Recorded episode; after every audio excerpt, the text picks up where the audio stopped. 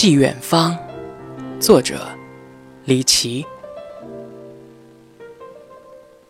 列车躺在大山的臂弯，鲜奶样的清早，林区的小站，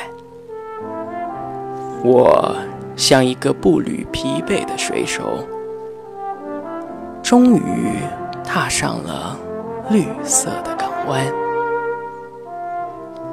山谷吐出缕缕淡雾，小河捧起袅袅白烟。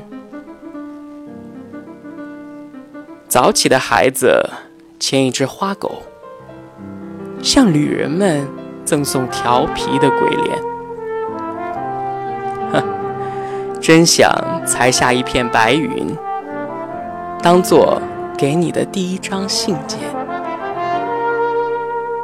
当你抖开信封的时候一个雾蒙蒙林区的清早就会落在你的案前。